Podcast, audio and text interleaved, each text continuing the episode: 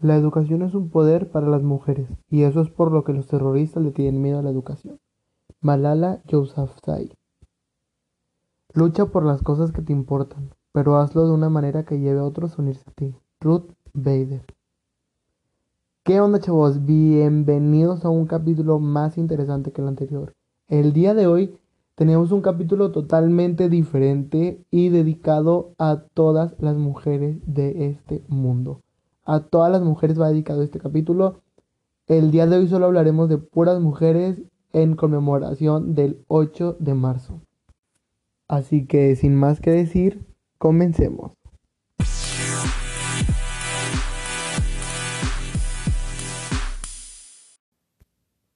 El 8 de marzo se conmemora el Día Internacional de la Mujer, establecido por la Organización de las Naciones Unidas en 1975. Este día recuerda la lucha de las mujeres y la constante búsqueda de equidad de género. Antes de iniciar la Primera Guerra Mundial, las mujeres rusas celebraron su primer Día Internacional de la Mujer el último domingo de febrero de 1913, mientras que en el resto de Europa las mujeres salieron a protestar por la guerra y para solidarizarse con las demás mujeres el 8 de marzo de 1914. Estos acontecimientos fueron importantes para la ONU ya que la fecha en la que comenzó esta, revolución de mujeres rusas fue el 23 de febrero en el calendario juliano. Ese mismo día en el calendario gregoriano fue 8 de marzo.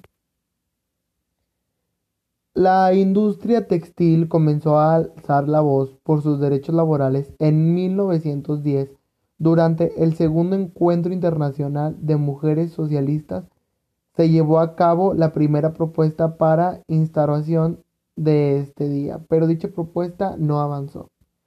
El 25 de marzo de 1911 ocurrió un incendio en una fábrica de Nueva York en el que menos de, en el que al menos 100 mujeres, en su mayoría de origen inmigrante, perdieron la vida ya que la salida estaba bloqueada por el patrón para evitar robos.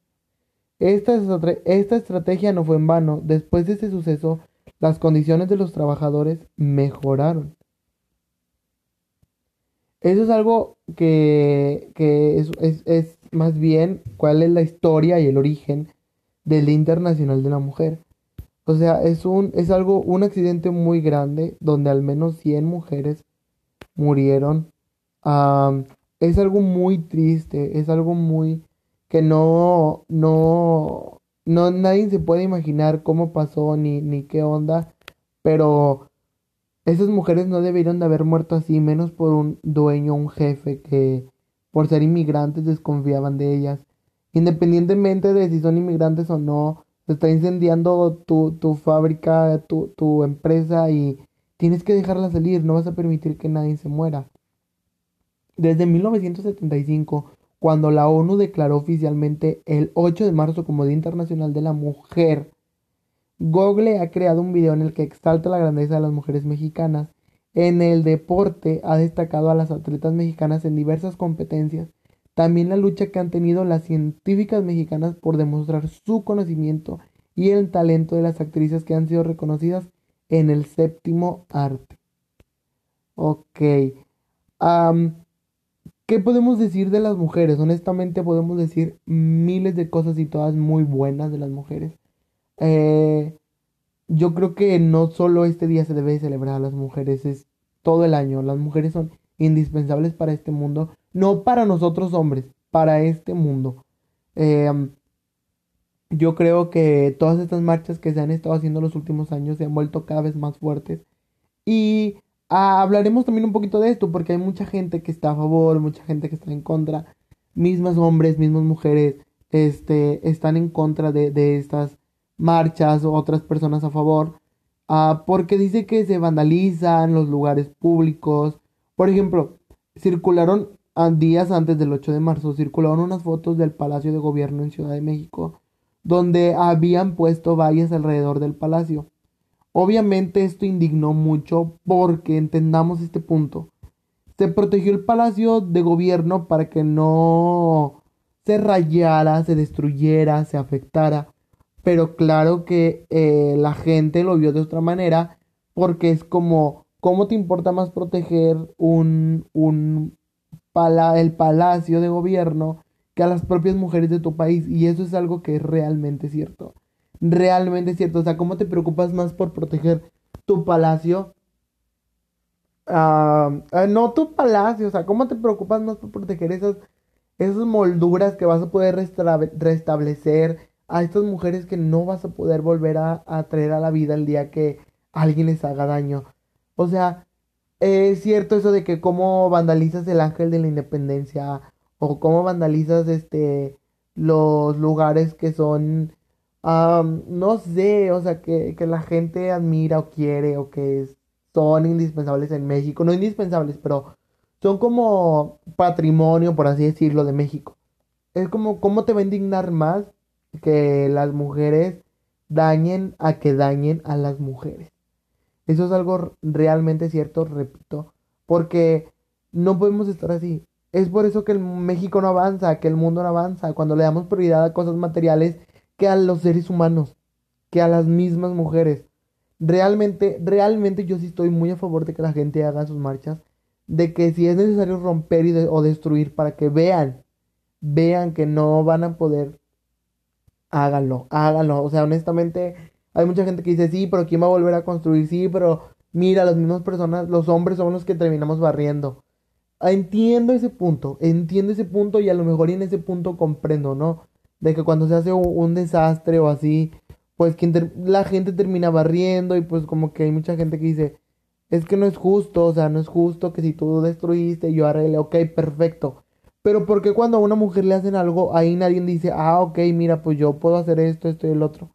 Ahí realmente nadie dice nada. Nadie hace nada, nadie actúa, nadie procede, todos se tardan. Y es como cuando la gente dice, es que porque haces justicia por tus propias manos, es que es, eh, o sea, yo creo, yo creo que tenemos que pasar por ahí o por ese momento o por esa situación que esperemos nunca llegar a pasar nadie jamás. Nadie, nunca se le desea a nadie. Pero hasta el día que nosotros lleguemos a pasar por esa situación, se va a entender el coraje o las ganas de destruir porque pues la seguridad no fue suficiente. Y, y honestamente hay mucha gente que dice, es que si a la mujer le pasa algo, y andaba en una fiesta, de volada te agarras de pretexto, como que es que andaba de fiesta la mujer. O sea, independientemente de que sea mujer, tiene el derecho de salir a fiestas, tiene el derecho de portar la ropa que se le dé la gana, tiene el derecho de maquillarse como más le plazca, tiene el derecho de llegar a su casa a la hora que quiera. No por ser mujer, no vas a salir, no te vas a vestir, no vas a maquillarte, no vas a poder llegar tarde, no vas a disfrutar, no nada, o sea, es algo muy absurdo y muy tonto, honestamente es algo muy tonto. Que porque eres mujer y andabas en la calle, por eso te pasó lo que te pasó. Oye, espera, pero a lo mejor y no es cierto. A lo mejor y de que estaba en un antro, sí, pero en ese antro trabajaba para ganarse la vida. Y no necesariamente haciendo cosas malas, sirviendo las mesas, estando en la barra, eh, limpiando, acomodando, en lo que sea. En lo que sea. Hay muchas veces que pasan situaciones así, la gente volada, sí, pero ¿en qué trabajaba? Sí, pero ¿y qué situación estaba? Sí, pero seguro andaba en malos pasos. No, hay gente que realmente no. El caso de la niña Fátima, que era una niña, era una niña. ¿Qué, qué malicia pudo tener esa niña? Y aún así le pasó lo que le pasó. Y ahí no, nadie pudo decir, es que la niña salía. No. Dejemos esas excusas a un lado porque realmente nos están quemando las neuronas. Esas ideas absurdas y tontas yo creo que más que más que poner pretextos, hay que poner o poner excusas, hay que poner soluciones, ¿no? Eh, yo creo que realmente yo soy de las personas que sí apoyan mucho las protestas de las mujeres, que incluso este soy de las personas que sí de que te alienta como, ay, hay protesta, ok, adelante. Este, quema, rompe y tira lo que tengas que tirar. Si yo tengo que ir a arreglarlo, yo lo voy a arreglar. ¿Por qué? Porque como les comentaba hace rato, tenemos que pasar por esa situación para poder comprender cómo están las personas que ya las pasaron. Cómo están esas mamás que esperan a sus hijas y nunca van a regresar. Esos hermanos, esos hijos que esperan a sus mamás. Esos esposos que esperan a su pareja de toda la vida y que ya nunca llegó. Es imposible imaginarte o, sin que te haya pasado. Honestamente, no puedes decir de que es que lo viví de cerca porque a mi amiga le pasó. Bueno, tal vez lo viviste un poquito de cerca, pero no estuviste en ese lugar o no lo sentiste como realmente lo sintió tu amiga o tu amigo. Yo creo que hay que dejar esas ideas absurdas. Honestamente, hay que dejar todo eso atrás y apoyar a las mujeres hoy más que nunca. Y que si quieren salir a protestar, déjenlas que salgan a protestar. Que si quieren romper, déjenlas que rompan. Porque, ¿cómo te va a importar más un monumento o una pieza material a una persona que está viva y que está defendiendo sus derechos para que el día de mañana no aparezca muerta, como han aparecido miles de mujeres en este país? Ok, no, a lo mejor hay mucha gente que le va a molestar, que le va a incomodar. Realmente yo creo que cada quien está en su derecho de opinar y yo opino esto, o sea, yo opino que, que pues si las mujeres quieren hacerlo, pues honestamente que lo hagan. Les voy a decir también 20 mujeres importantes en el mundo o, o, o 20, 20 mujeres que han destacado, como lo fue la Madre Teresa de Calcuta, que fundó la Congregación Misionera de la, de la Caridad para ayudar a los pobres. Dos años después de su muerte, Juan Pablo II abrió la causa de su canonización, recibió el Nobel de la Paz en 1979. Juana de Arco, la combatiente francesa, asumió el mando del ejército real galo en varias batallas durante el reinado de Carlos el Papa Benedicto XV la nombró santa en 1920. Murió, murió en la hoguera por herejía.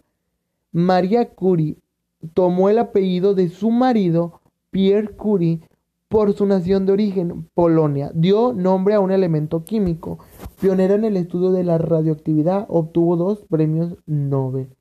Mata Hari se sirvió de su capacidad de seducción para trabajar como espía de los franceses para el gobierno alemán. Un tribunal francés ordenó que muriera fusilada por alta traición. Cleopatra VII heredó de su padre el trono de Egipto. Sus amores con Julio César y Marco Antonio la convirtieron en una de las soberanas con más poder en la antigüedad. Emilia Pardo Bazán, de la pluma de esta autora coruñesa, surgieron ensayos, críticas, piezas periodísticas y sobre todo novelas. Por títulos como Los Pasos de Ulloa se le considera introductora del naturalismo en España. Clara Campoamor fue una abogada, escritora, política y defensora de los derechos de la mujer española. Creó la Unión Republicana Femenina y fue una de las principales impulsoras del sufragio femenino en España, que se logró en 1931 y fue ejercido por primera vez por las mujeres en las elecciones de 1933. A causa de la, de la guerra civil tuvo que huir de España y finalmente murió exiliada en Suiza.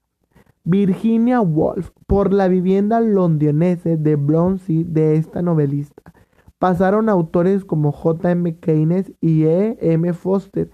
La autora de Las olas se suicidó ahogándose por miedo a una incipiente locura. Dolores Ibarruri. Ah, militó en el Partido Socialista Obrero Español antes de pasar a formar parte del Partido Comunista. Es famosa su frase no pasarán, en referencia a las tropas franquistas. Frida Kahlo. Un accidente que la obligó a llevar corse hizo que esta mexicana se iniciara en la pintura, trabajó por el cual conoció al que fue su marido Diego Rivera. Pintó sobre todo autorretratos de tinte surrealista. Ok, esto es algo, fueron, este, estas son una de las mujeres más importantes del mundo o que más hicieron en, en este mundo. A continuación les voy a hablar de nueve mujeres mexicanas que también fueron muy importantes para nuestro país y que se merecen que también las nombre, porque pues honestamente existen muchas, muchas mexicanas que han, que han este, destacado en el mundo, en el medio artístico, en la escritura, en, en, en la poesía, en, en todo, realmente todo. La Malinche, la indígena poliglota, una indígena que con su inteligencia y carisma se hizo escuchar en una época en la que nadie le prestaba atención a las mujeres. Leona Vicario, la luchadora. Durante la Guerra de Independencia, Leona se convirtió en un informante de los insurgentes que buscaban la soberanía de México como país. A esta noble causa donó todas sus pertenencias y dedicó su vida en cuerpo y alma. Cuenta la leyenda que en una ocasión tras ser descubierta por el gobierno virreinal, fue aprestada en un convento del que escapó disfrazándose de negra. Murió a los 53 y sus restos descansan en la rotonda de los mexicanos ilustres. Sor Juana Inés, la escritora. Su amor por las letras fue el acto más revolucionario de su vida. A los, ocho, años escribió sus primeros poemas y le pidió a sus padres que la dejaran vestirse de hombre para poder asistir a una escuela. Nunca abandonó su amor por la escritura, tanto que recluyó voluntariamente en un convento para poder terminar sus libros en tranquilidad. Matilde Montoya, la doctora.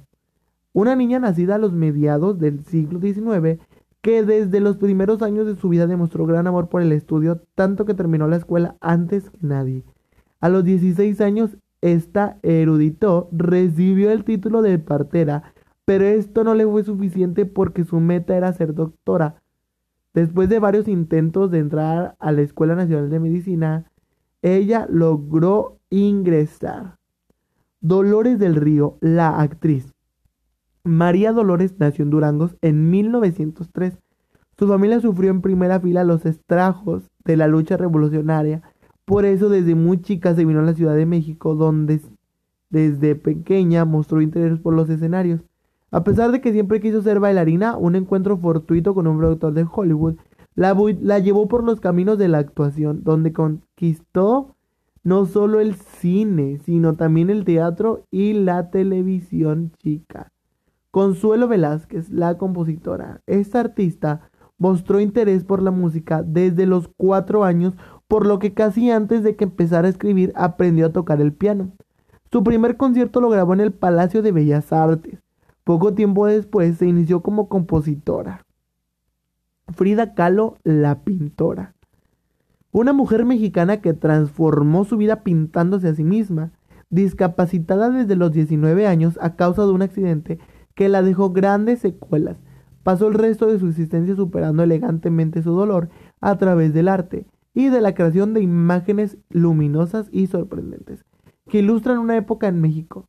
A pesar de todos sus amantes, hombres y mujeres, al gran amor de su vida fue Diego Rivera, cuya relación inmortalizó en muchos de sus cuadros.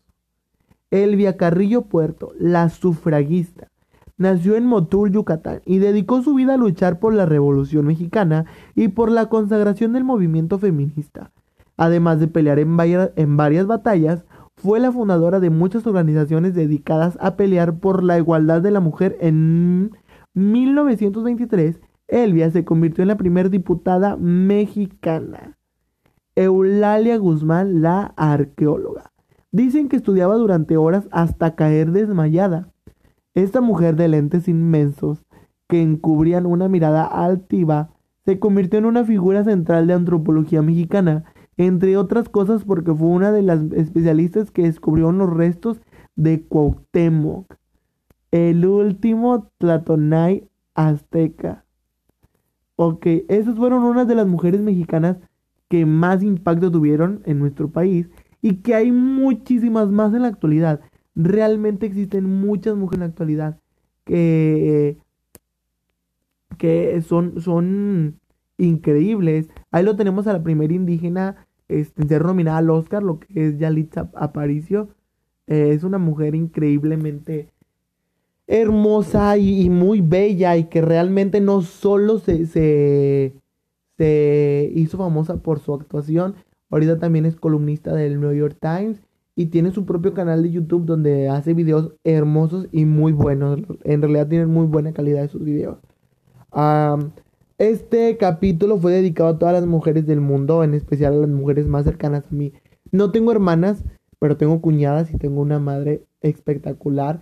Y para todas las madres del mundo, para todas las tías, para todas las primas, para todas las hermanas, para todas las cuñadas, para todas las sobrinas, para todas las abuelas, para todas las mujeres del mundo, este capítulo va dedicado. Y estoy seguro que no va a ser el único, que van a haber muchos capítulos más dedicados a las mujeres. A él, en serio, en serio, en serio, estoy muy agradecido por todo lo que las mujeres han hecho en este mundo.